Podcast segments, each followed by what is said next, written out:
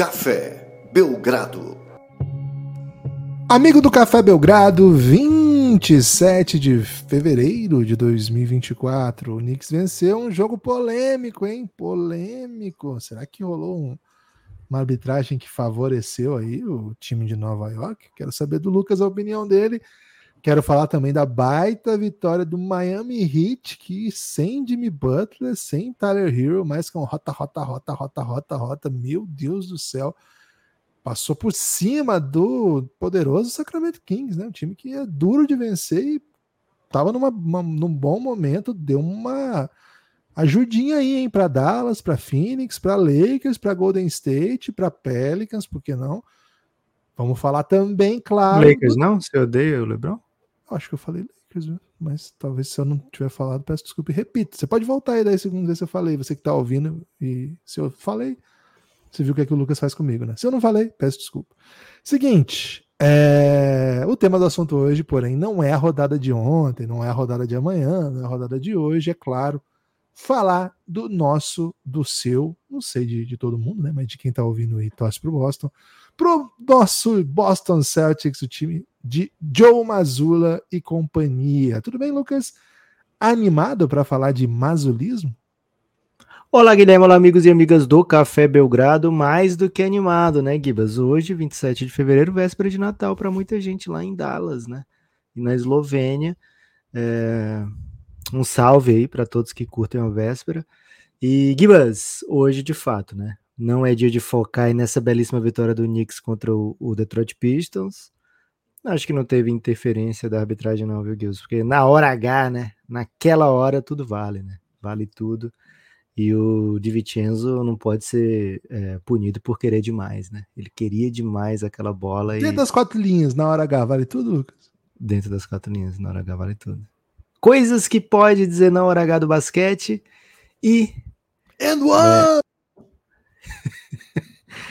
É, é isso, né? Então o Knicks venceu o Pistons, teve, como o Gibbs falou, na baita vitória do Heat, mas isso aí fica assunto tudo para outra hora, né? Para o contexto geral das coisas, porque de fato, Gibbs, saiu ontem no Athletic, no Athletic, uma matéria, né? Um, não chega a ser um perfil do Joe Mazzulla, mas uma aprofundada olhada sobre o olhar do Joe Mazzulla, vamos dizer assim, né?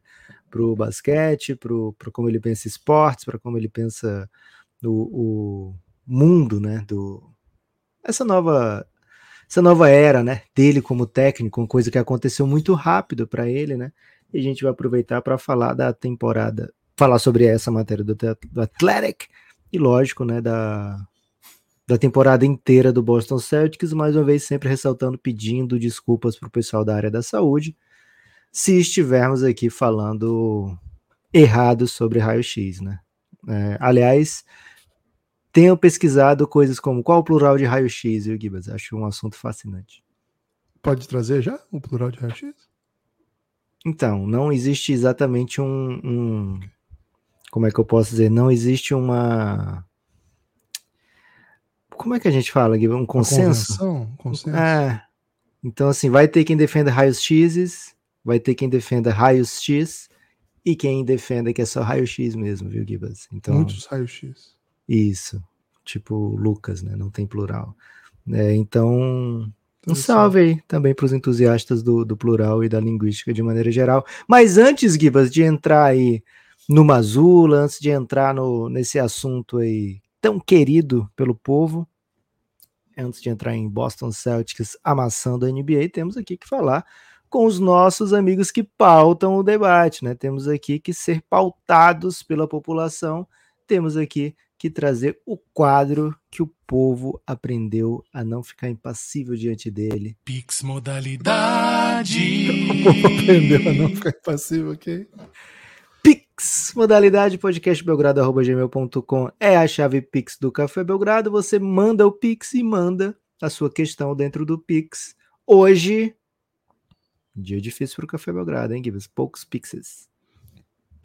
Pô, plural de, de pix a gente ainda não fez, mas gostei, né? Uma referência aí.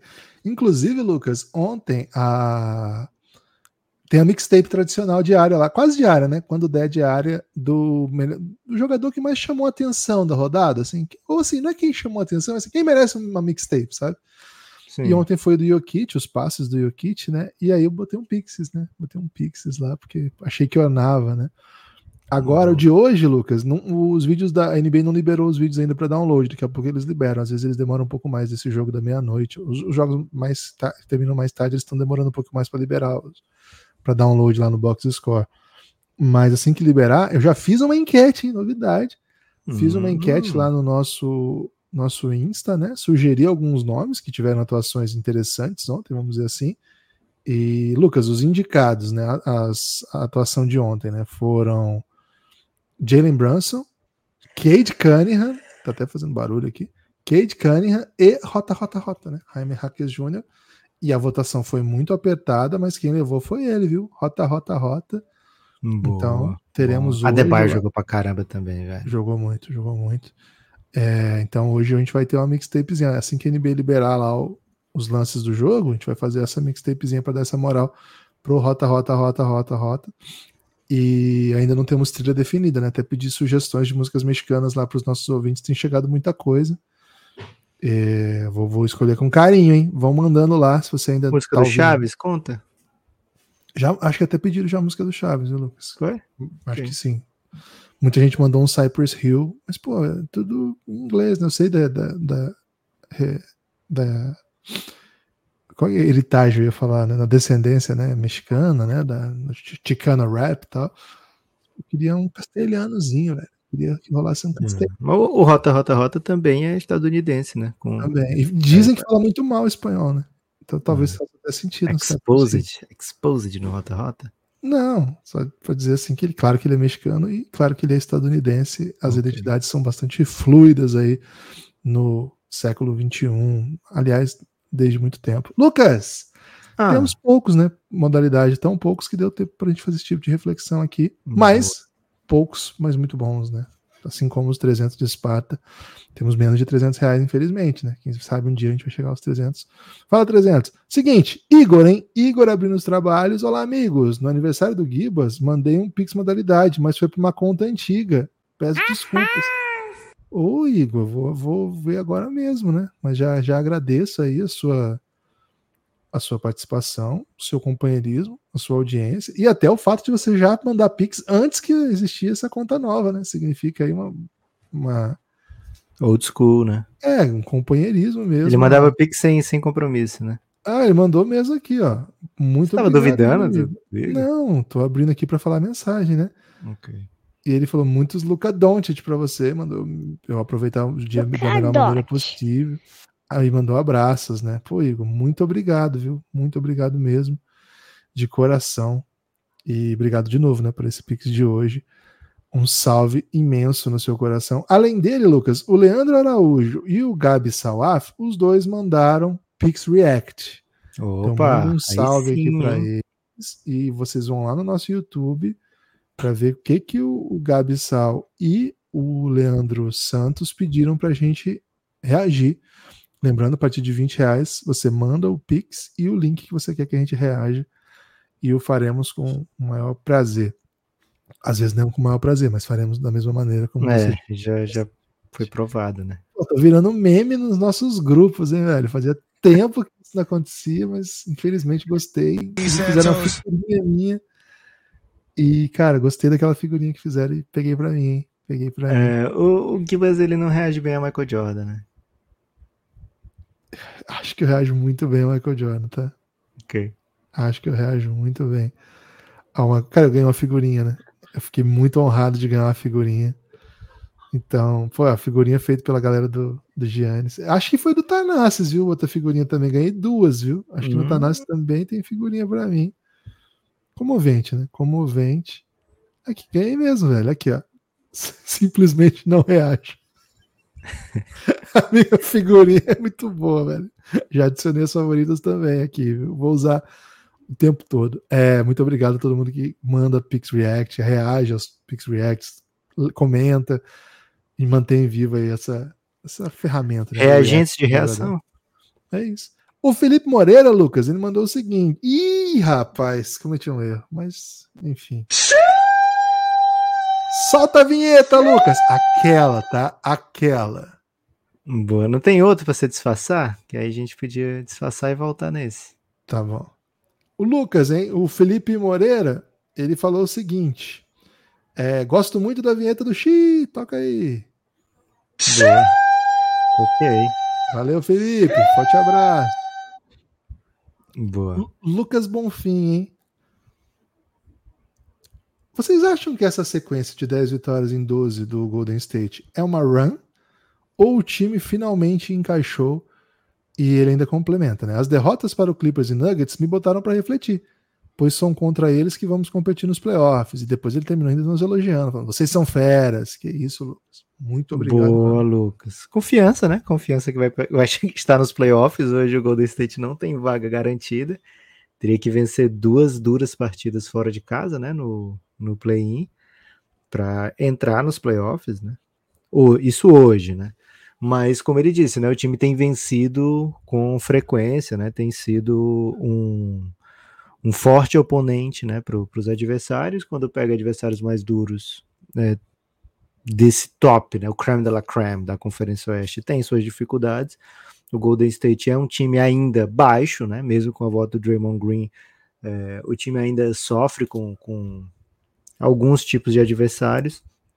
É, mas acho que é uma run, sim. Acho que é uma run eh, que vem, que existe porque com o Draymond Green é, no elenco, o Curry consegue ser mais Curry, né? Ofensivamente.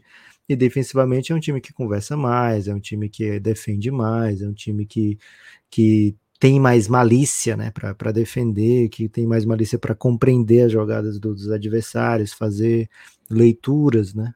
É, então acho que é uma run mais ou menos assim, esperada, porque é a melhor versão do Golden State, né? E agora vai ter hoje, né, a volta do Chris Paul, é, vai deixar o banco mais forte. A gente via o banco do, do Golden State com muito nome que você gosta na teoria, mas às vezes na prática você não pode cobrar deles, sabe? Então, beleza, eu adoro o, o Trace Jackson Davis, né? Mas aí o time não tá, o banco não tá bem no dia, eu vou ficar, porra, mas o Trace Jackson Davis tá horrível. Né?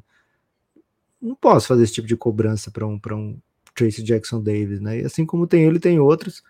Então acho que o Chris Paul dá uma encorpada nesse banco, sim.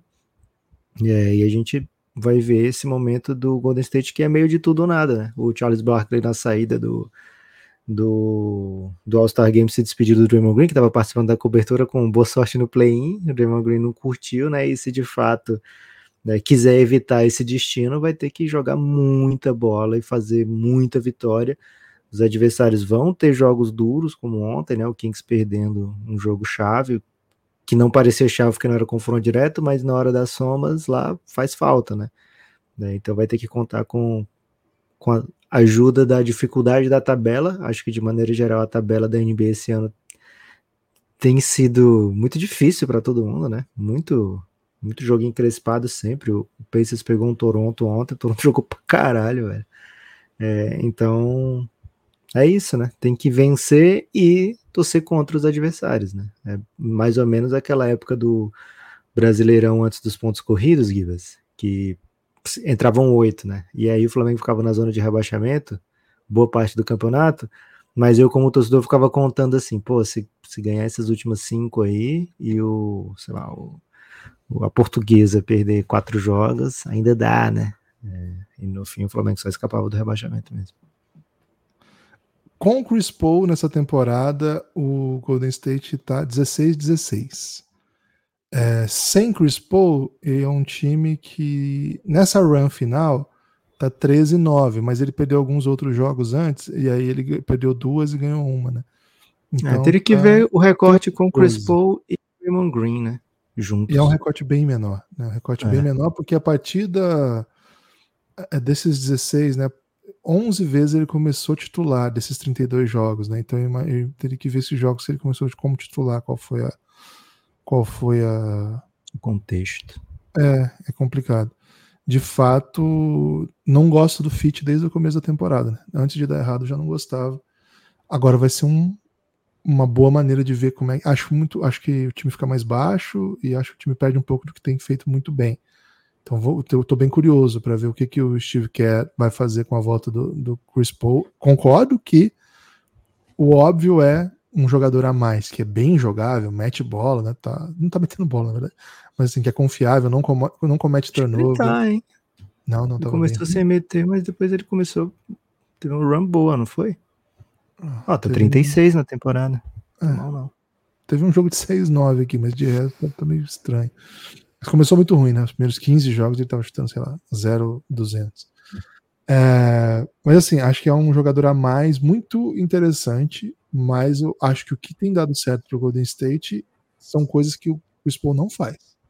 Então tô curioso para ver se isso vai ser. Como que ele vai adaptar isso mesmo, né? Eu, eu gosto um pouco do, do caos um pouco que o Golden State traz desses protagonistas que vêm do banco aí, né? Esse, essa molecada meio caótica. Eu, eu, gosto bastante, sabe?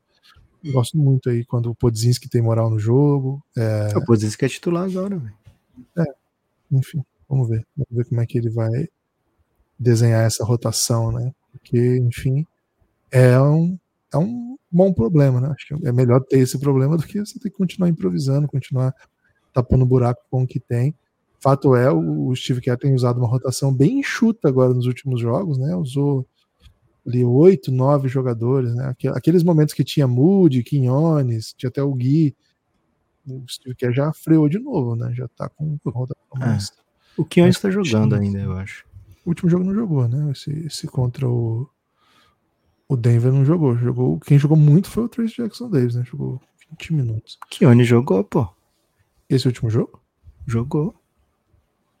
Você tá doidão? Tô doidão, cara. Jogou 14 minutos. Ok. Acho que a tendência é que a gente veja um pouco mais disso, sabe? Um pouco mais de. O que eu, o que eu olhei, o que o não jogou quando o Steve Kerr, ou quando o último jogo do Chris Paul contra o Denver foi que eu me, me perdi aqui nas estatísticas. Aí foi é, que o barraco desabou. Foi aí, foi aí.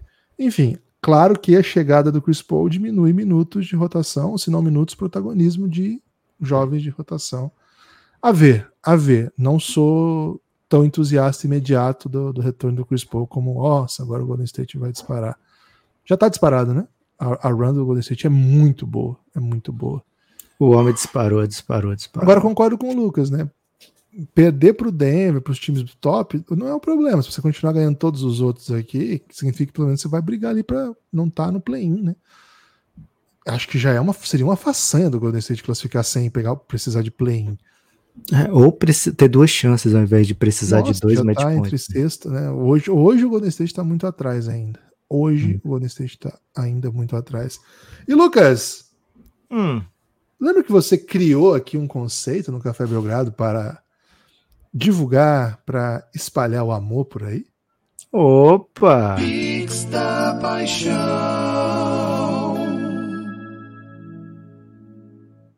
O amor. Quanto maior o valor, maior o amor. Aniversário da namorada Verônica. Hoje. Nesse momento, Gibas, nesse momento, todas as Verônicas do Brasil estão pensando: será que sou eu? Te amo muito, Verônica. Obrigado pelo tempo maravilhoso juntos. Solta o Xi e solta o Ela Merece.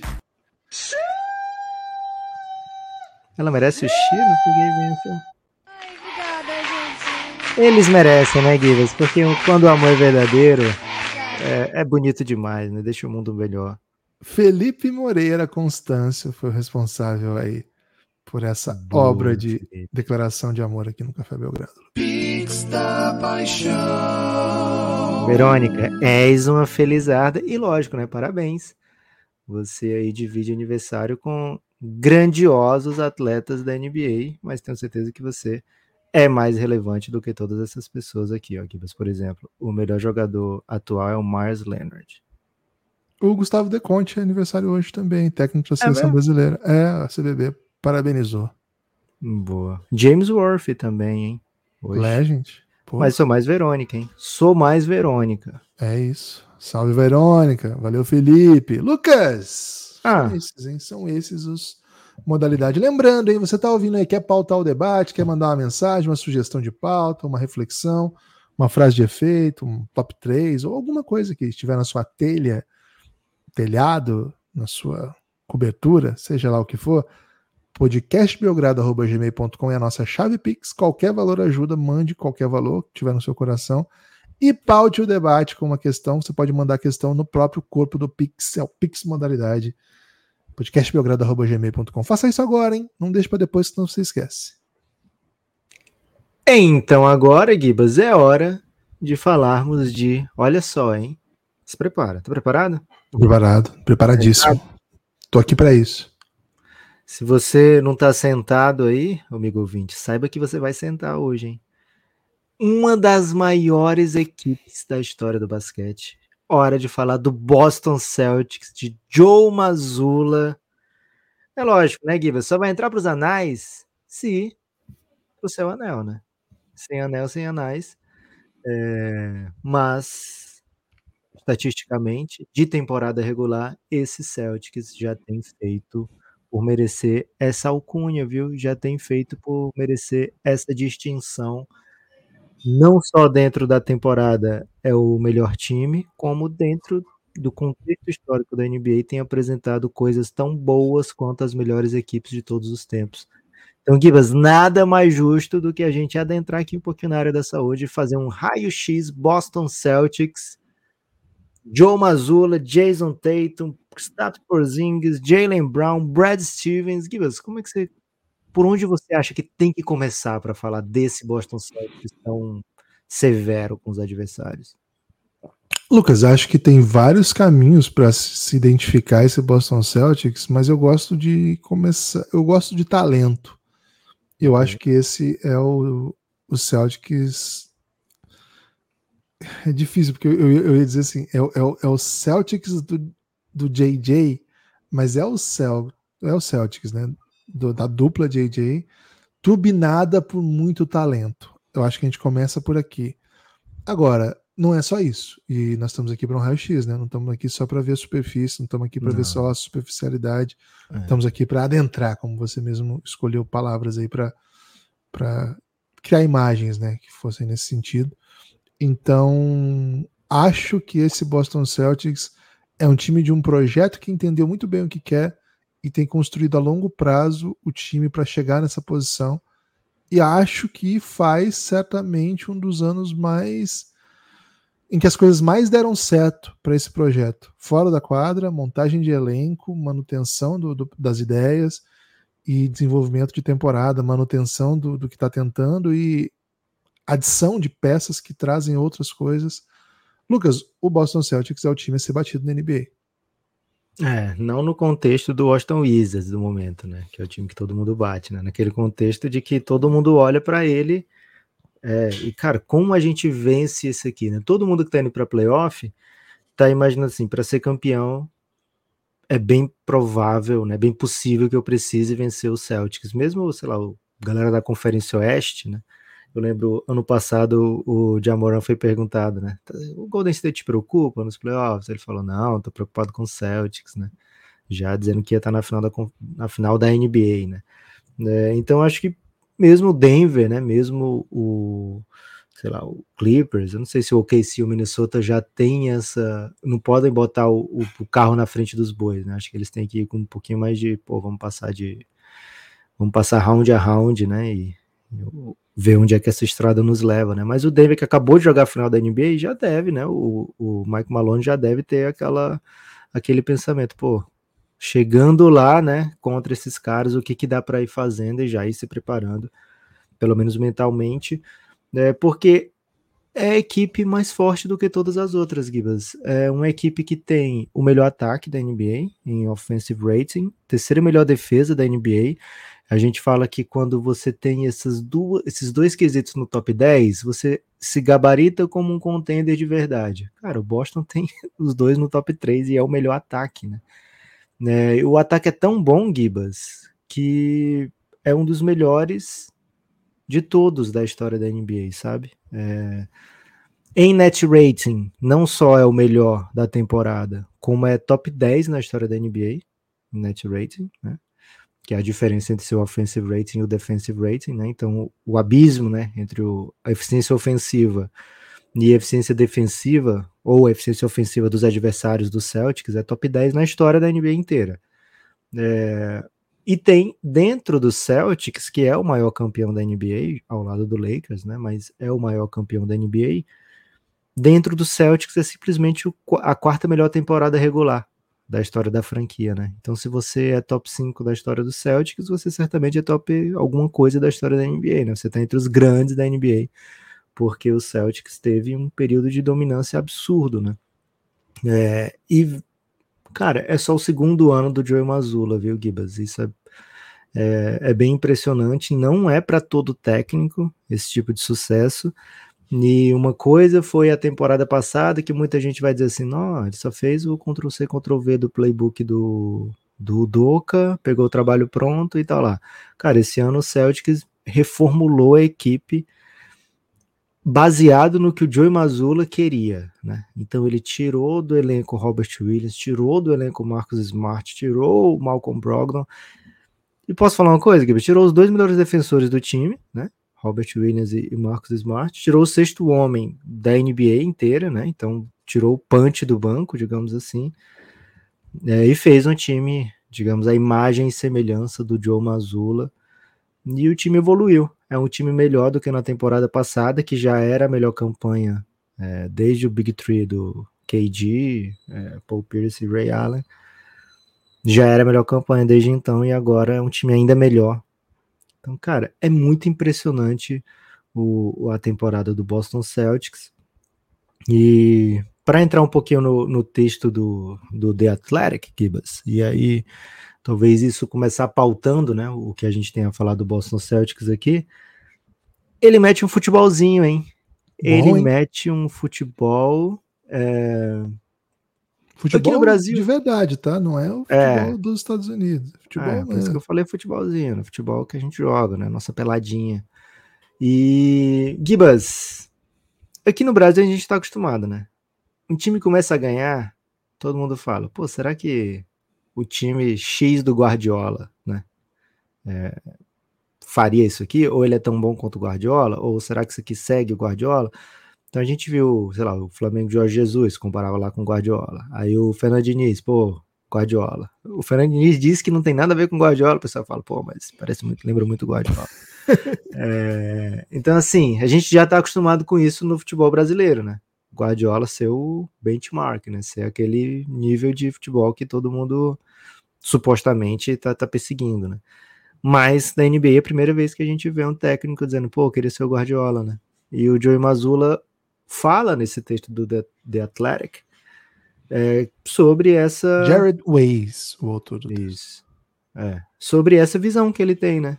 Ele não só assistia jogos do City, como ele viajou agora, aproveitou que a NBA levou o Doc Rivers, né, para ser o técnico do leste do All-Star, já porque o Joe Mazzulla já foi ano passado, não pode ir dois anos seguidos. Aproveitou essa pausa para ir visitar os treinos do Guardiola, né, para ir visitar o, o, o City, né, para ir ver é, como é que eles fazem por lá, porque a visão do, do Mazzulla, Gibas, é que o futebol, o basquete, e ele cita até o lacrosse, porque enfim, ele é americano, né, é, ele tem que você não pode pensar como coisas separadas ataque e defesa, né? O jeito que você ataca influencia o jeito que você defende. E até uma, uma coisa muito boa que o apelido Gabizula, né, que a gente deu pro Gabi Coach aqui, envelheceu muito bem, né, Gibas? É, dois técnicos brilhantes. Eu prefiro o Gabi Coach, né? Porque, enfim, o Gabi Coach já veio aqui no Café Belgrado dar aulas pra gente. E ele falou isso, sei lá, um, dois anos atrás, e o Mazula é o primeiro técnico de NBA que tá trazendo isso aqui, hein? Então, só queria dizer que você até comentou recentemente, né? Você até trouxe é, essa referência. Esqueci, até, velho. Eu tenho as aspas aqui, Lucas, que é, ele explica um pouco mais, né? Ele fala assim, né? O Mazula, o Mazula comenta, né? Eu estudo muito Manchester City, eu estudo muito Pepe Guardiola, acho que ele é o melhor treinador em qualquer nível, em qualquer esporte. Então ele sempre teve uma Não grande... Não Diniz, né? É, e nem... ele meteu uma piada. Ele meteu uma piada aqui, me deixa quieto. É... Todo mundo, aí ele, ele continua, né? Todo mundo tenta dividir o basquete entre ataque e defesa, mas é um jogo só. Se a sua defesa em transição é ruim, aliás, no futebol também tenta se fazer isso, né? Não é, isso é inovador, inclusive, para futebol, tá? Todo mundo tenta dividir basquete em ataque e defesa, mas é um jogo só. Se a sua defesa em transição é ruim, todos falam sobre sua defesa em transição, mas é o espaçamento, a tomada de decisão, a seleção de arremessos então, a, isso é a sua defesa em transição. Acho que aonde o basquete e o futebol são iguais é que a transição acontece tão rápido. Você pode estar no ataque dois segundos depois estar na defesa. E o jogo, por conta disso, fica mudando constantemente. Então ele, ele, ele, desenvolve, ele vai desenvolvendo aqui, né? No texto, ele fala que o jogo, o, o autor, falando com o Mazula, né? O autor, hora põe aspas, hora não, mas ele fala, né? É, Mazula simplifica a sobreposição entre basquete e futebol jogando um contra um em uma situação de, de final. O jogo trata de negociar os ângulos para passar por um jogador ou manter um jogador à sua frente, dependendo de qual lado a bola, qual lado da bola que você está naquele momento. E aí, o, aí ele fala do lacrosse, né? Que ele diz assim: essa situação de um contra um que são presentes em jogos que são coletivos e que são que têm atuação individual, tanto no lacrosse, no futebol, no basquete, é, os fundamentos são basicamente o mesmo. Né? Então ele fala assim: quando eu assisto basquete e futebol, é mais ou menos um ponto de vista similar para você pensar como se criam as vantagens. Como que se cria a situação de dois contra um? Como que você reconhece fraqueza na defesa e se aproveita a partir de ângulos que são criados nesse sentido? Cara, isso de fato é muito avançado pro futebol e pro basquete, tá? É, a gente vê pouca conversa sobre ângulos mesmo entre técnicos, entre em clínicas que você vai ver, vai ver as, as listas de assuntos que serão abordados, né? Cara, não se fala muito de ângulos, essas coisas são bem complexas mesmo. No futebol, então, pô, eu consumo muito futebol, né? Muito. E, pô, isso aqui é elite da elite, né? Então, nós estamos falando de uma discussão muito avançada e não muito vai interessante. Ter no bate-bola, né? Não vai ter no bate-bola e provavelmente não vai ter. Seleção Sport TV. É, acho que não. Enfim, e aí ele desenvolve essa ideia, né, de como que ele vai trabalhando isso com o seu time, como que ele vai colocando isso para os seus jogadores, como que ele vai se adaptando, né, essas ideias de ler a situação, ver onde tem uma vantagem, tirar proveito dessas vantagens, né? O Al Horford até explica como é, ele, a entrevista também houve alguns jogadores para entender como que esses conceitos são aplicados, né? E na verdade a própria maneira de, de pedagogizar isso, né? Porque você tem essas, essas coisas, mas aí você tem que implementar no time. Aí ele trabalha, né? Historicamente, a NBA tem um técnico de defesa e um técnico de ataque, né? Um assistente técnico defensivo, assistente técnico ofensivo, né? Isso. É, o Mike Brown já foi visto como um grande técnico de defesa, né? É Hoje em dia você já não vê mais esse tipo de nomenclatura, né? Todo mundo é assistente técnico. E aí tem o play development, né, que trata de questões, sei lá, defensivas, né, como é que você faz o seu footwork, né, como é que você é, defende ângulos de passe, como é, mas é, a ideia de um técnico especialista em defesa, um técnico especialista em ataque, a gente já não vê, né, Gibas? Não, é uma coisa legal disso, assim, o a gente, assim, nós temos muitos treinos, né? não, não em dia a dia de times e mesmo os treinos são, costumam ser fechados, mas alguns a gente tem acesso, e clínica a gente tem acesso muito, a gente tenta acompanhar dentro das nossas possibilidades o que está no nosso alcance, né? É, e qual que é o normal, né? Você faz o treino, um time ataca e defende, às vezes não é coletivo, mas assim, aquela posse, um time ataca, o outro time está defendendo, beleza? O Mazula tem um exercício, essa, essa matéria do Jared Wise explica, que ele solta a bola, separa os times e solta a bola sem dizer quem que é defesa e quem é ataque. Quem pegar tem que reagir, entende? E ele fala assim, né? É, isso vai, vai reprogramando o cérebro dos jogadores, ele usa essa expressão, para transições, né? Você, você tem que ler e reagir imediatamente a partir dessas situações que são colocadas, né? E aí ele vai, ele vai, a matéria vai entrevistando vários jogadores sobre essa perspectiva.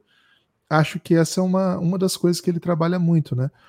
E o Lucas contou um ponto que assim, essa ideia do Mazolo de pensar basquete, na verdade assim, não é uma jogada, não é um não é nem um conceito, né? É mais um. Pô, é, é, é, toda uma filosofia mesmo, né? É uma abordagem geral da coisa toda. E de fato a montagem do Celtics teve a ver com as necessidades que o time tem, com as, o modo de pensar. E aí a gente tem que elogiar também Brad Stevens, que tem sido um, um GM autoral, inclusive a escolha do Mazula, que a gente tanto fala aqui. É. E a manutenção, viu? Não era óbvia a manutenção do Mazula. Não era, não era. E assim, é uma Estivemos é uma... na trincheira do lado de Brad Stevens nessa, viu, Gibbs? Tivemos. E muita gente.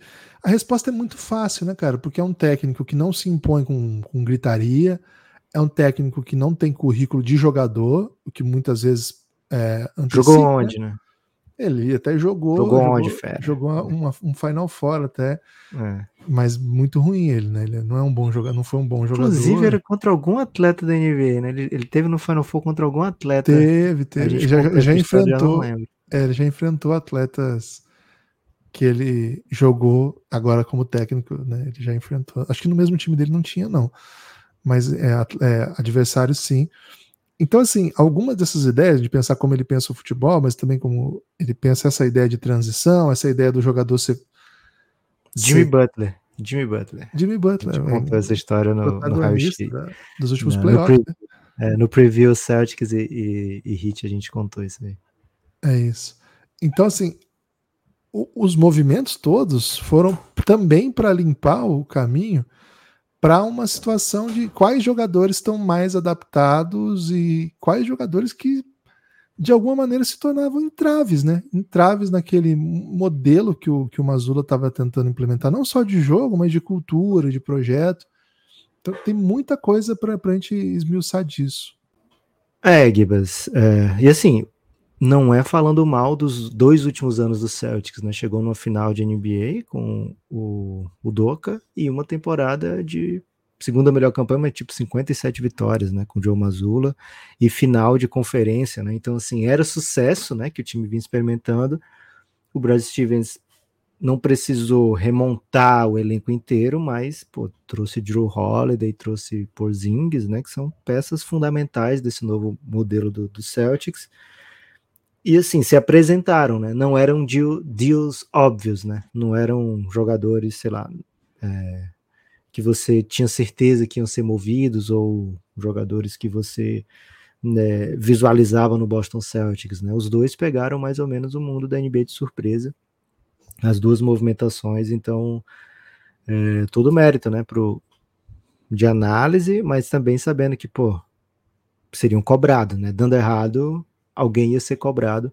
Provavelmente o Brad Stevens ia ser demitido e ia ser dono, porque ele sempre que ele é demitido, ele é promovido, né, Gibas, né, do Celtics. Então, talvez ele fosse demitido para dono, né, da, da franquia. Mas, Gibas, é, e aí dentro de quadro, né, jogando dessa maneira, uma coisa que o Mazula fala, né, é ler rápido, né, o Celtics é um time que joga rápido, mas não quer dizer que ele decide toda posse rápido. Ele, ele começa as jogadas muito rápido, sabe? E a partir disso, e aí é o, é o, é o outro ponto fundamental do texto inteiro do, do Jared Wise, né? É, criação, manutenção de vantagem. Isso é um pouquinho mais difundido, né? Já. É, já, não, já não é sempre, né, que a gente vê o debate nesse, nesse nível, né? Mas já é uma coisa que a gente já escuta mais no dia a dia, né? Pelo menos é. o jargão, né? Pelo menos o Isso. jargão, sim. Às vezes a gente não vê ele sendo aplicado, né? Ou, ou especialmente, especialmente a manutenção da vantagem, né? É. A criação da vantagem, muitas vezes é, a gente é, vê, e aí se fala muito em mismatch, né? Como se fosse o fim da jogada, fosse o objetivo, né? Você terminar com o mismatch. O, o Mazula não fala em mismatch, né? Ele chama de cross match, para ele ter uma diferença aí. É, porque às vezes o time te quer o time teu adversário quer que você pense isso, né? Quer que você haja dessa maneira e ele não quer agir do jeito que a defesa do adversário quer que ele haja, né? É, então ele fala em cross-match, né? É jogadas ou jogadores marcados, né? Dentro daquela transição, porque o Celtics começa rápido, né? O seu ataque, a sua posse, né? É, age rápido na hora de, dos, de programar os matchups, tanto defensivamente como ofensivamente. É, você deixa os adversários meio assim, desprevenidos com o que vai vir agora, né? E o Celtics tem muitas alternativas, né? Por ser um elenco em que todo mundo chuta, por ser um elenco que todo mundo passa, por ser um elenco que todo mundo quica, né? Por todo mundo cria. é, te deixa com, com muitas e muitas alternativas, né? E o Celtics tem o dom de buscar é, dentro dessas jogadas iniciadas rapidamente, né, pelo ataque, é, buscar as vantagens e manter essas vantagens, né? Então, então eles falam, Gibas, que quando a bola passa pela mão de todo mundo, e o Mazula, basicamente, depois de todo o jogo, ele tem vários exemplos de posse que são assim, ele fala como se a bola tivesse com energia, sabe? É, o que é essa energia? Não é bem como no videogame ou como no, no, anime, né? Que o Tsubasa ia atacando com muita velocidade e quando recebia passes dava um chute muito potente, né? Que não tinha como o goleiro defender. Você tem essa referência do, do Tsubasa, Gibas? Você não sabe quem é Tsubasa? É um, Faz eu, ideia. Você falou de Tsubasa, eu lembrei do tenista brasileiro, mesa tenista brasileiro, Gustavo Tsubasa. É. Talvez eu esteja confundindo também, mas na minha cabeça é o Tsubasa, né? Um atacante, um meio-campista camisa 10 da seleção japonesa que, porra, fez tudo, né, no anime, deu todos os títulos possíveis para a seleção japonesa. É, mas essa energia, Gibas, é de fato, se a bola tá passando na mão de todo é, mundo. É Gustavo Tsuboi, tá? O, o, o, te, mesa tenista. E o meio-campista do, do Japão? É o Tsubasa? Espero que sim, né? Porque todo o meu. Todo o meu, meu. Meu castelo de, de conhecimento de anime depende agora de eu estar certo no Tsubasa, viu, Guido? Senão as pessoas vão até desenhar de Cavaleiro do Zodíaco. Capitão Tsubasa. Isso mesmo. É o Capita, né? Boa, Tsubasa. Kraken.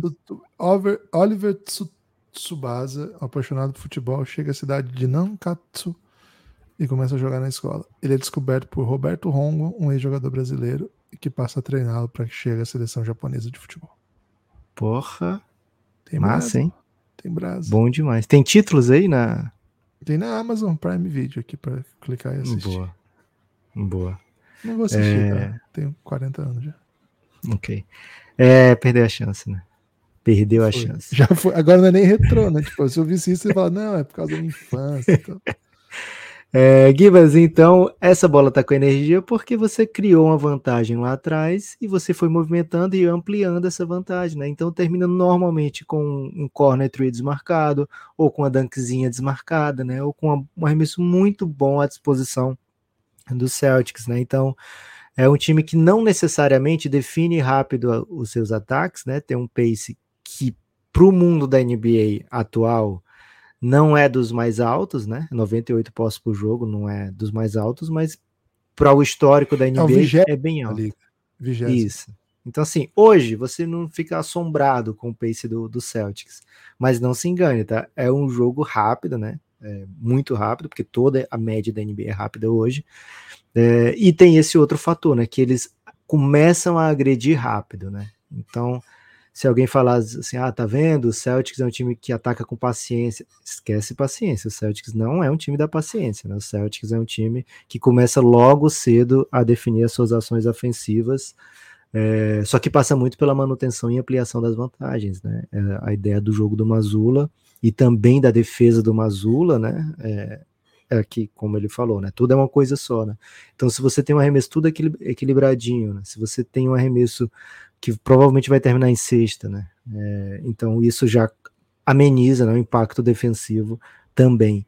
Então, Gibas é um time muito duro a ser de ser batido, mas não seria tão imponente, né, tão potente se não fossem as peças individuais também, né? É, e aí eu queria que você falasse um pouquinho, né, do, do, do que, que dá certo no Celtics esse ano, né, do que que do que, que você tem visto do Tatum, do Jalen Brown, né? Você falou que passa muito, né, pelo, pela dupla JJ. Como é que você vê aí para a gente trazer aqui esse raio-x, trazer mais do que osso nesse raio-x? Pouca coisa deu errado esse ano para os Celtics, né? Se a gente vai olhar as rotações, a gente vai ver qual que deu certo, qual que deu muito certo, qual que deu um pouco menos certo, né?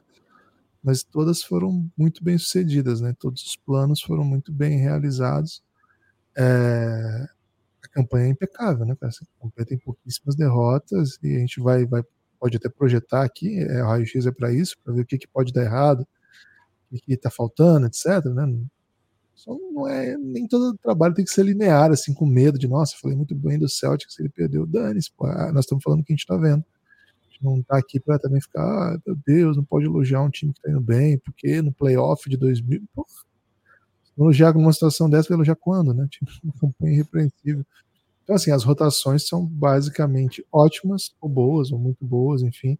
Pouca coisa deu errado. Uma coisa deu especialmente muito certo, né? Que é a rotação com Derek White, Jason Tatum, Jalen Brown, é, Porzingis e Drew Holiday, né? Eu comecei pelo lado errado. Fui traído aqui pelo, pelo line-up da NBA. É, Drew Holiday, Derek White, Tatum, Jalen e Porzingis. Essa, essa é a rotação que mais minutos jogou. Quinteto é um, mágico, né? É um quinteto que é muito bem sucedido e que tem uma, uma variação que usa dois bigs daí, né? E aí deixa o time um pouco mais alto, tira o amador e bota o Al Horford para jogar. Ou tira o Derek White, ou tira o, o Drew Holiday e jogam por Zingis, Horford, os JJ e o outro amador, né? Pode ser o Derek White, pode ser o Drew Holiday. Na minutagem absoluta do ano, o Derek White estava mais vezes disponível e fechou mais vezes o jogo, mas é uma é uma é um, o jogo trafega muito por esses dois modelos. E aí a rotação que vem do banco, que vem ganhando minutos, né? É, e ao longo do, do ano também deu muito certo é surpreendentemente certo, até dá para dizer, é aquela que tem Sam Hauser e Peyton Pritchard fazendo os que jogam pouco, vamos dizer assim, porque lá desde o começo da off-season, né, foi um, um, ponto que a gente tratou muito aqui, né? Os seis primeiros jogadores são muito bons. Os seis caras que mais vão jogar, Tatum, Brown, Drew, Derek White, Porzingis e Al Horford, os seis são muito bons. O que que o Boston tem a partir daí? Cara, de um jeito ou de outro, com jogadores que são imperfeitos, que não são ideais, eles foram encontrando maneiras de encaixar peças. O São Hauser virou uma, uma peça importante para o time, é um cara que joga 20 minutos por jogo, jogou 56 jogos essa temporada, né? Curiosamente, ninguém jogou. Dizer, o Preacher jogou mais que ele, é, com minutagem bem alta também. Então, assim, esses dois são jogadores que foram as soluções encontradas mesmo. Preacher, Hauser 56 jogos para um, 57 para outro, 21 minutos de média para um, 20 para o outro. São caras que vêm do banco, vêm com um papel muito estabelecido, acho que isso é uma coisa importante também, né? O Sam Hauser entra para chutar, Peyton Pritchard é um, um criador, de certa maneira, mas ele é um criador secundário que, de alguma maneira, desafoga algumas situações, mas ele tem um papel muito específico. E acho que uma coisa importante para ele conseguir ficar em quadra é que o seu chute tá mais confiável, né? O, a, na carreira dele, ele teve um ano abaixo, teve um começo bom, mas com baixo volume. E esse ano passado foi um ano um pouco abaixo, tô 36%. Esse ano já tá subindo, né? Já tá na casa dos 38. O Hauser já é outra coisa, né? Já é um chutador mesmo. É um cara que Todo arremesso dele eu acho que vai cair, velho. Todo é, arremesso. Ele, ele chuta em alto volume e mata 41%, quase 42, né? 41 ponto 19. E aí, se não cai, a bola deu uma rodada assim bizarra, ou então ele pegou a bola já com 0.01 e teve que jogar a bola para cima. Mas, de maneira é. geral, deixou livre. E é o cara que você tem que deixar livre. Você vai deixar quem livre, né? Se não for o Sunhauser. Essa é a questão. O papel é bem estabelecido, né? Você não vai ver o Sunhauser sendo o cara da criação da vantagem. Não vai começar por ele os ataques. Vai ter um trabalho, vai ter um, uma dinâmica ofensiva que outros jogadores vão ser os vão ser os responsáveis né, para atacar os espaços, para criar um contra um, ou se um contra um pode ou não ser em situação de mismatch. A partir de criar a vantagem, a bola vai andar. E acho que o, o tem essa função bem estabelecida de chutador. Se ele tiver livre, ele vai chutar. E às vezes não é necessariamente wide open, né? Aquele livre absolutamente livre. Mas é assim, com espaço para um chute, um chute marcado dele, às vezes é muito é um bom chute também. E o Peyton Pritchard, acho que ele funciona bem nessa segunda vantagem, a vantagem já criada. Eu acho que ele toma boas decisões e ele é agressivo, sabe? Então, ah, o Peyton Pritchard é bom jogador? Não. Quer ele no seu time? Não. Mas ele no sistema, para um time que joga dessa, dessa maneira, e na defesa ele é um, é um pitbull, né? Ele vai, vai, vai, vai trombar, vai bater, vai, vai pressionar, vai fazer o serviço. Então, de alguma maneira. É o seu madruga dos atletas, então, Gibbs? Não, não, não, não, trabalharia com a ideia de ser madruga, não. Trabalhei com outra ideia. Não sei, teria que pensar mais um personagem que, que me, me lembra o Peyton Pritchard, mas acho que funciona surpreendentemente. Não imaginava que Sam Hauser e Peyton Pritchard seriam as peças que, ele, que, que o Mazula transformaria em jogadores funcionais dentro desse sistema. Ao longo da temporada chegaram outros nomes, né, Lucas? O Nemias ganhou protagonismo, depois perdeu. o Brissett chegou durante a temporada e joga bastante até jogos, né? Assim, jogou bastante o jogo desde que chegou, só com minutagem bem, bem reduzida. Vez ou outra a gente vê o calor, né? O Jordan Walsh em quadra, mas também não, não, não tem muitos minutos. Agora na reta final do, da trade deadline trouxeram o, o Xavier Tillman, mas ainda não, não, não, entrou, né? Então acho que entrou um jogo só. E vamos ver, tem outras peças aí que, que de repente podem ajudar ainda. O Luke Cornet desses todos são, são aqueles que entram. Às vezes a gente vê a Branquitude Júnior, né, Lucas? Quando jogam todos esses juntos, né? É. Peyton Pritchard, Sam Hauser, Luke Cornet. Pô, fica a Branquitude Júnior do Celtics em quadra. É, é um banco no talento fraco. É fraco. Esse, banco, esse banco não vai criar vantagem, vai, mais adaptado a tudo que o Boston Celtics tem feito de muito bom. E acho que vale a gente falar, né? Tem muita coisa muito boa desses jogadores de elite e começa pelo Jason Tatum, Lucas. É um candidato a MVP, na sua opinião? Kivas, a temporada do Celtics vai caminhando para deixá-lo, né, cada vez mais na briga, né? Porque quando o time se descola muito, cria essa essa janela, abre essa janela, né? E ele, por exemplo, teve um time que se descolou muito recentemente, que foi o Phoenix Suns. Chegou a 64 vitórias é, recentemente, em 2021, e o Devin Booker foi alçado de não candidato para, acho que ele terminou em quatro, quarto na, naquela votação, né? Com números bem menos impressionantes do que o Teito, né? E com naquela altura menos impacto defensivo do que o Teito, bem menos impacto defensivo do que o Teito, né? Então o Tatum vai sim se tornando um nome forte para essa corrida. Agora, outras equipes dependem mais da sua estrela do que o Celtics depende do Tatum, né? Não sei nem se é justo falar isso, né? Mas outros, outros times a bola passa mais por eles do que passa pelo Tatum no Celtics, né? É, então eles têm outras outras funções além de pontuar, né? O Celtics tem o, o Tatum como facilitador, mas tem muitos facilitadores no time, né? É um time muito mais. É... Não queria dizer democrático, porque fica parecendo que o Dallas e o Denver joguem, sei lá, outro tipo de basquete, né? Que, que não seja coletivo, né? Não é bem isso, mas o, o Celtics ele tem, como a gente falou aqui, né? Múltiplas pessoas que vão dando andamento às jogadas, né? É, vão criando e ampliando vantagens, né? O Dallas é, até mais do que o Denver, eu acho.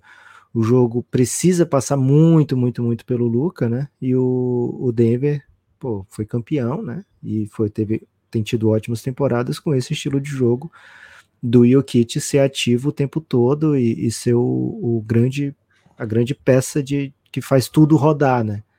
né? Então, esses, esses caras acabam tendo números mais impressionantes, acho que são mais jogadores mesmo, especialmente ofensivamente, do que o Tatum, né? Então faz até mais sentido para essas equipes que já jogam assim ampliar esse a usage, né, desses caras. E a gente vai ver no playoff o Denver usar ainda mais o Jokic. Eu acho que o Dallas não tem essa marcha extra de usar mais o Lucas, acho que já tá no limite, mas o Denver acho que tem sim como usar mais do Jokic ainda nos playoffs.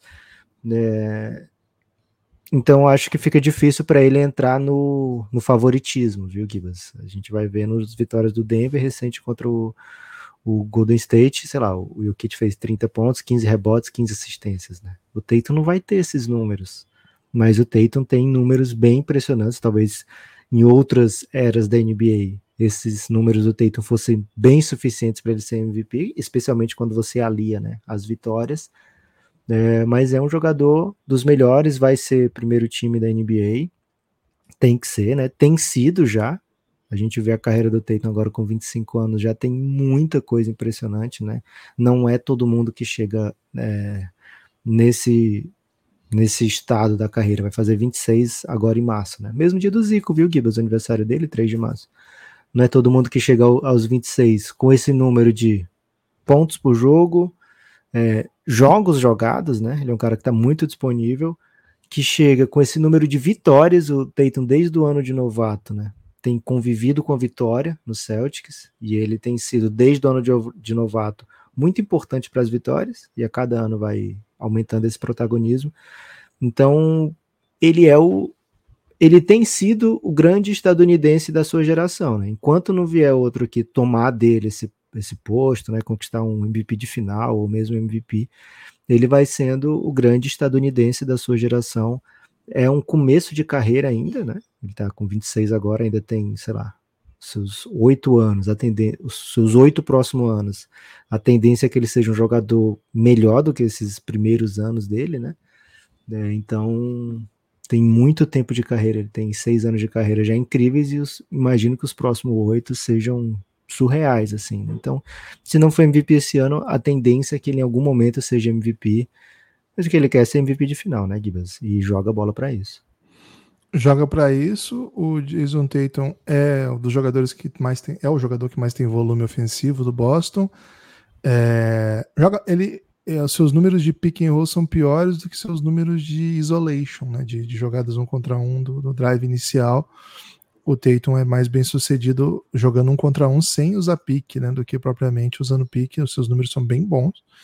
É, assim como ele, Lucas, outro que tem muito protagonismo na criação individual, é, na criação inicial, é o Derek White. Né? Muitas vezes a gente pensa na dupla JJ como criadores iniciais, mas boa parte da criação inicial está no Tatum e está no, no Derek White. A gente tem o Jalen Brown como um super Até protagonista. porque você vê o adversário, né? Você vai botar o, o seu especialista para defender quem, né? E aí normalmente sobra pro Derek White a mamatinha, né? É gostoso, né? É mais gostoso. É. Agora, ele também é um bom jogador de pique, né? Nossa, é, um, é, ótimo. É um, é um, jogador muito interessante também. Na transição. Faz muito, faz muito pelos calvos, Gibas. Faz muito pelos calvos. Na transição, o Jason Tatum e o Jalen Brown são, assim, de, de um nível muito alto, né? De um jogador Elite? Que... Elite, elite.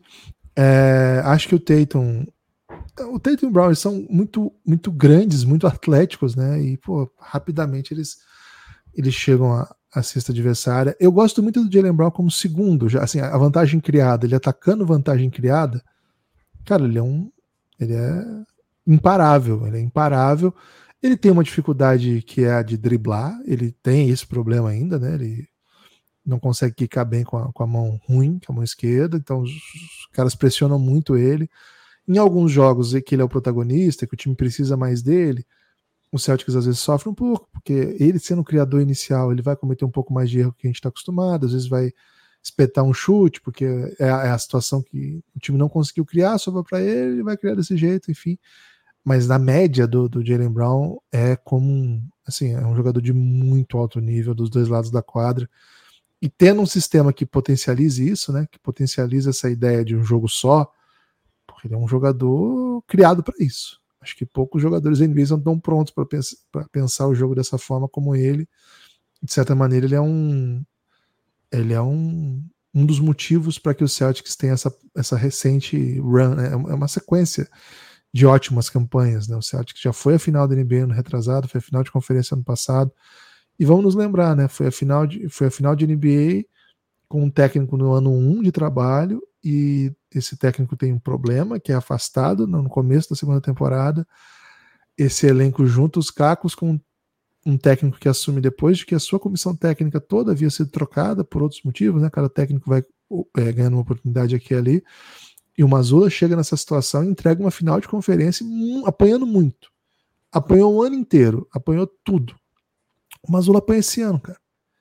Esse ano tem gente que fala mal do Mazula. não tô falando de Twitter brasileiro, analista brasileiro, não. Tô falando de, da, da, imprensa de Boston, que é pesadíssima. Então, assim, com essa campanha, com essa campanha maravilhosa, tem gente falando besteira sobre o Tatum todo dia. Todo dia tem alguém falando em todos os idiomas. Né? Não sei se em todos, né? não sei se em Esperanto tem alguém falando mal do, do Tatum todo dia. Mas... Você, você reconheceria todos os idiomas, Guilherme, se você tá falando isso? Eu reconheceria. Então, assim, todo, todo dia tem algum, alguém em algum idioma falando alguma besteira sobre o Jason. Você precisa do Pereira, né? Pra poder reconhecer, mas com é, o Pereira ao seu lado. Com o Pereira ao meu lado e com. A língua do Pereira, Gibbs, todo mundo conhece, né? É, com, com, a, com, a, mentira, Lucas, a gente é, é capaz de alcançar qualquer resultado, né? Mas sim, Isso. todo dia. Os idiomas que, que eu domino, Lucas, português, todo dia. Os idiomas que eu... Sério, é impressionante a má vontade generalizada que tem com Mazula, com Tatum, com o Celtics como um todo.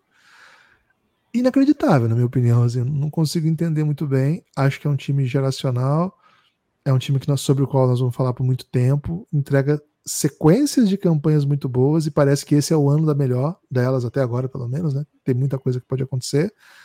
Tem a ver com as contratações, claro, né? Acho que trazer Porzingis e, e Drew Holiday muda o seu time de patamar, mas vamos lembrar aqui, né? Quando o Porzingis foi contratado, houve um debate, sabe? Muita gente achou legal, mas houve um debate. É. Porzingis estava num time que não competia mais. Saiu do outro time anterior, irrelevante. Foi trocado por Tim Hardaway. E sei lá, quem, nem lembro mais. Não, não foi nem Tim Hardaway. Tim Hardaway foi a primeira troca. Foi trocado por. Dinuiri, né? Dinuiri.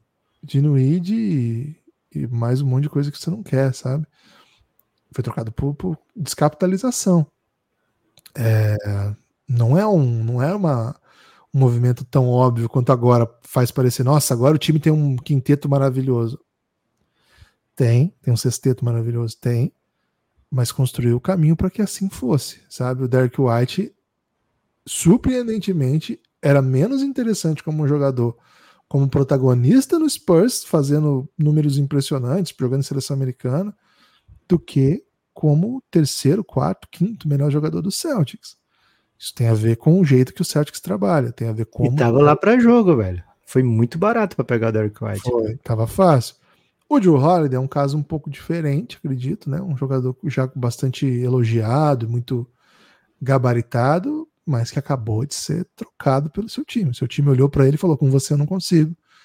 Quero buscar uma Agora já tinha conseguido. É, com você não é o suficiente para mim, vou buscar uma super estrela aqui no seu lugar. E aí o Celtics ficou ligeiro, né? Falou, pô, peraí, então o Drew Holiday tá para jogo, vou atrás desse cara. Então não é como se o Celtics tivesse montado uma super panela de apelação. Foram contratações que estavam disponíveis para todos os times da NBA. O Celtics conseguiu mantendo dois contratos aí que somados dá o PIB do Brasil, cara. O salário que ganha o JJ é brincadeira e o Celtics conseguiu montar esse time. Então, assim, é, é trabalho do Celtics. Cara. O trabalho de montagem desse elenco é muito bom. E aí, Lucas, tem muita variedade, né? Tem todo mundo que defende, todo mundo que ataca. Jogador que joga pique, jogador que joga um contra um, que cria vantagem, que mete bola. Porzingis é um protetor de aro. Foi uma aposta porque tinha o Robert Williams, uma aposta dura de se fazer, mas o Robert Williams não estava sempre disponível. O Porzingis também é um risco, né? A gente não sabe como é que vai ser. Tem sido muito legal. Ficou com o elenco mais curto, perdeu o Grant Williams, né? Não quis renovar o Grant Williams, parecia que tinha sido uma perda o Dallas aguentou seis meses de Grant Williams e já mandou embora. Não aguentou o cara. O cara é insuportável. Ninguém aguenta o Grant Williams. Então, assim, o Boston fez muita coisa muito certa nos últimos tempos aí, parecendo que fosse. Parecendo que são decisões óbvias, sabe? Não são, não, cara. Isso aí é muito trabalho de Mazula e muito trabalho de Brad Stevens.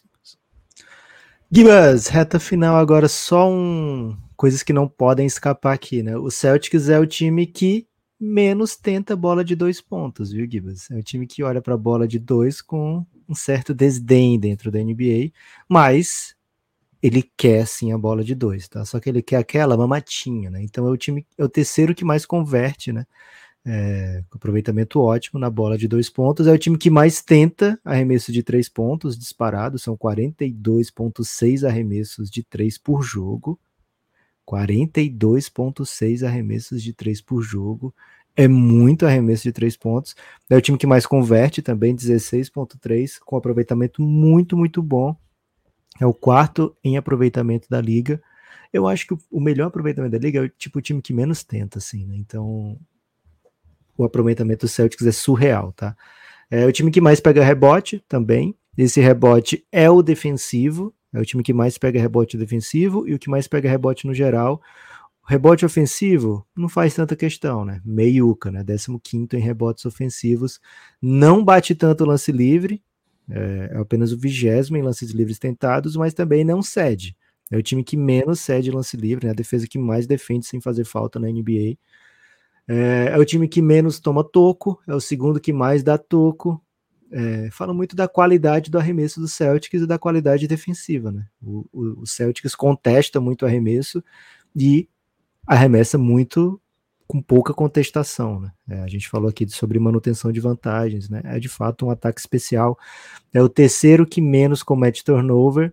Agora defensivamente não não é, não consegue tantas turnovers assim, Acho porque se garante na defesa, sabe, Gibas? Ele se...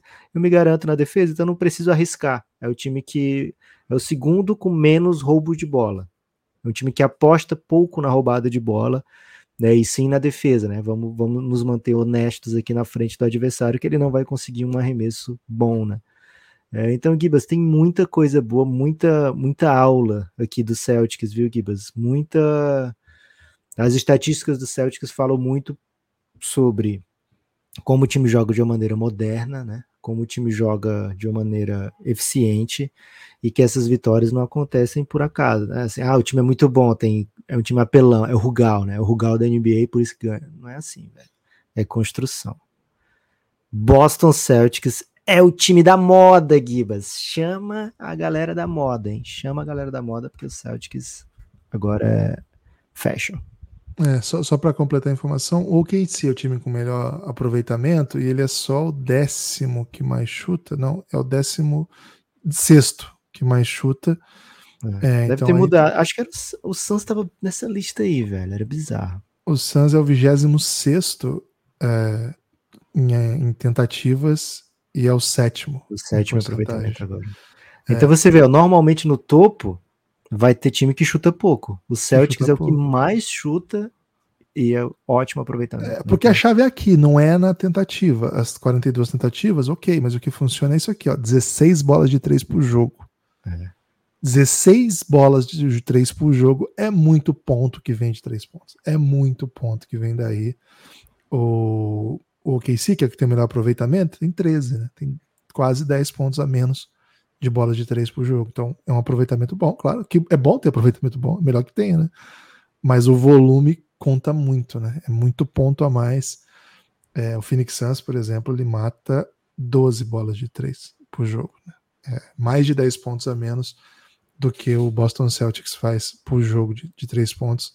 Quase 20, hein, Lucas? Porra, só de, de, de, volume, né? O volume. Como é que tira isso, velho? Tem que Como meter é que muito mid-rangezinho, velho. E toda vez que você pensa assim, nossa, como tal jogador tá forçando arremesso, lembra disso. No Celtics, são 42 chutes, 16 caem, e isso faz com que eles sejam um dos times mais perigosos da NBA, porque uma noite que eles começam a matar essas bolas, e eles matam essas bolas, eles chutam em alto volume, mas eles chutam com bom aproveitamento para esse alto volume, é o quarto.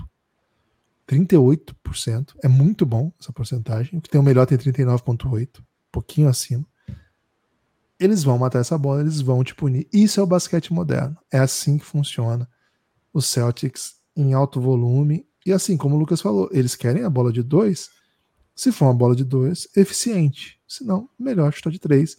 Uma bola difícil de dois, uma bola difícil de três, a de três vale mais. Então, parece matemática fácil, mas boa parte dos times não fazem isso, sobretudo no mundo FIBA. Né? Na NBA está um pouco mais consolidada essa ideia. Mas, por exemplo, o Lakers, Lucas, o Lakers chuta 30 bolas de três apenas por jogo. Chuta 12 bolas de três a menos. Converte quantas? Converte 11 bolas de três por jogo. É muito ponto que fica pelo caminho, velho. É muito é. ponto que fica pelo caminho. O Lakers é o que menos chuta e um dos piores aproveitamentos também. É, os times à frente do Celtics em aproveitamento, o KC, Clippers e o Wolves. 34 do KC, 33 do Clippers, 32 do Wolves. Esse é o volume dessas equipes. Agora é importante é dizer, né? Só chutar de três não é a questão. Não. É como você cria esses arremessos. Os, os, assim, senão todo mundo passado no meio da quadra chutava, não é isso. Mas a maneira como você desenha seu jogo para criar esses arremessos propicia, inclusive, um monte de bandeja fácil, um monte de transição que você termina com enterrada.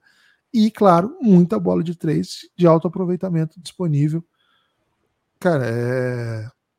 Boston Celtics tem muito a ensinar. Acho que nesse aspecto específico tem muito a ver com muitos times da NBA que trabalham essa ideia, mas o Celtics está levando isso a um, a um, nível muito bom, né? Me lembro que o dos melhores momentos do Queen Snyder, dos momentos do Queen Snyder no Utah Jazz, ele estava chutando perto de 40 bolas de três. Aqui a gente está falando de 42 e de novo muita vitória, né? Muita vitória. 16 bolas de três por jogo é, é muita bola é uma coisa assim. Todo jogo eu vou ver quantas bolas de três teve. Quando o time matou mais de 15, assim, eu falo, caramba, como é que, né? É duro ganhar de time que mata 15 bolas de três por jogo. Né?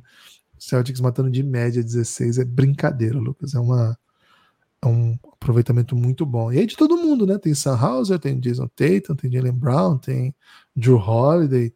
Todo mundo tem que matar a bola, senão também não dá para ficar em quadra. Esse também é uma novidade, né, Lucas? Se você traz o Porzingis, é um, você tem em quadra sempre um big que chuta, né? O Porzingis está chutando 37%, 5 bolas por jogo. Tatum chuta 8 bolas por jogo, 36,4%. O Jalen Brown tem um volume, é um aproveitamento pior, 34, mas mesmo assim chuta quase 6, duas bolas por jogo ele vai meter, sabe? Então, no, no pacote, o que a gente está falando é uma bola mais do Tatum, uma bola mais do, do Jalen Brown, mesmo com aproveitamento ruim, porque todos os outros aqui chutam muito bem. O Horford se tornou um especialista, está chutando 40%. Então, o chute do Horford é chute bom. E geralmente o Horford não vai chutar essa bola em transição, que ele traz driblando, usa um bloqueio e vai chutar. Que é, em tese, assim, tem que ser um aproveitamento. Stephen Curry, que é um bom chute disso, não só ele, né? Mas Maxi, o próprio Luca, que você traz em transição, usa um bloqueio e chuta. O chute de três do Hoffa é um chute que o time trabalhou, criou vantagem, ele espaçou e vai meter bola. E se ele não espaçar, é, desculpa, se ele espaçar e o jogador defender, ele vai criar caminho para drive, vai criar caminho para que o time seja agressivo num contra um. É um time que agride muito, é um time que cria muito esse tipo de situação. Então, o Celtics, cara, o Celtics toda noite é, é uma aula, né? É uma aula de basquete. Se estiver passando, veja, vale a pena. É, o duro é que às vezes você não bota porque já tá 15 de vantagem, você sabe que no Começa o jogo vai acaba. virar. É, é. Começa o jogo acaba. Então é, é, aproveitem sempre o primeiro quarto desses jogos do Celtics. Gibas, temos destaque final? Temos destaque final. O Brasil ganhou ontem. O Brasil ganhou. Amassou, né? Ganhou, não, Brasil amassou. sem Caboclo e Iago ganhou bem, né? Ganhou bem da, do Paraguai. Mais uma vitória tranquila, sem dramas, né? Falei ontem para você aqui que não ia ter drama com o Brasil. Não teve drama com o Brasa. É... Eu vou trazer drama no meu destaque final, Guilherme. Ok, então. É, então eu vou usar meu destaque final para além de falar, ó, oh, o Brasa venceu, toma aí quem duvidava do Brasa. Hoje, né, rodada de terça-feira bem mais interessante que a de ontem, né? De ontem, pô, um pouco, um pouco triste, assim, quatro jogos e um legal, mas, pô, sei lá. Ah, Hoje ah, não, foram, né? Foram três legais, velho. Não, antes de começar, eu tô dizendo. Né? Aí a rodada de NBA é sempre boa, né? Ele sempre entrega, mas eu falo assim, não tinha aquela expectativa, né? Okay. Hoje não, hoje tem um Dallas e Cleveland que eu acho que vai ser pesado. Hoje tem um Philadelphia e Boston que, pô, vale a pena. Hoje tem um Pelicans e Knicks, que, pô, é legal demais. Hoje tem o, Embanyama em quadro enfrentando a melhor defesa, uma das melhores defesas da liga, que é o Minnesota. Hoje tem ainda, Lucas, um OKC Houston, que promete um pouco de caos. E assim, tudo jogo que os times bons aí tem que ganhar, né? Thunder e Rockets, você falou? Muita rivalidade essas duas franquias. Né? Thunder e Rockets, jogo bom. E, pô, o OKC não pode perder jogo, né? Tá na briga pro primeiro lugar do, do Oeste. Então, todo jogo é final. Esses times do Oeste aí, todo jogo é final agora. Então, rodada boa. Qual é o drama que você vai trazer, Lucas? O drama é, Giba, simplesmente zero apoios do Café Belgrado aí nesse 26 de fevereiro. É sempre um dia muito duro, um dia muito triste quando não chega apoio no Café Belgrado. Então, você, querido ouvinte, querida ouvinte, né, que nunca apoiou o Café Belgrado, olha a oportunidade aí, hein? Olha a oportunidade, porque ao recebermos o e-mail com seu nome, cara, o seu nome vai ter feito uma alegria incrível no nosso coração. Então, se você quiser proporcionar uma alegria incrível, cafébelgrado.com.br vai te direcionar para a página do Café Belgrado na Aurelo e lá você consegue apoiar o Café Belgrado com isso, você vai ter acesso a um monte de conteúdo exclusivo que só apoiador do Café Belgrado tem. Né? Episódios como, acho que bem parecidos com esse aqui, né? Nesse estilo de. Porra, é, hoje foi NBA na veia, né, Gibas? Hoje foi, sei lá, 50 minutos aí de análise até crítica, eu diria, né? É, de, de mazulismo, de tudo mais. Então, assim, episódios bem aprofundados, super aprofundados, né? E lógico, tem episódios também bem divertidos. Dentre esses, são centenas de episódios que você vai ter à sua disposição se você se tornar apoiador do Café Belgrado. cafébelgrado.com.br. Por favor, considere essa possibilidade de se tornar apoiador do Café Belgrado. Se você vier no plano Insider, né, o plano de Giannis, a partir de 23 reais, você vem também para o nosso grupo do Telegram.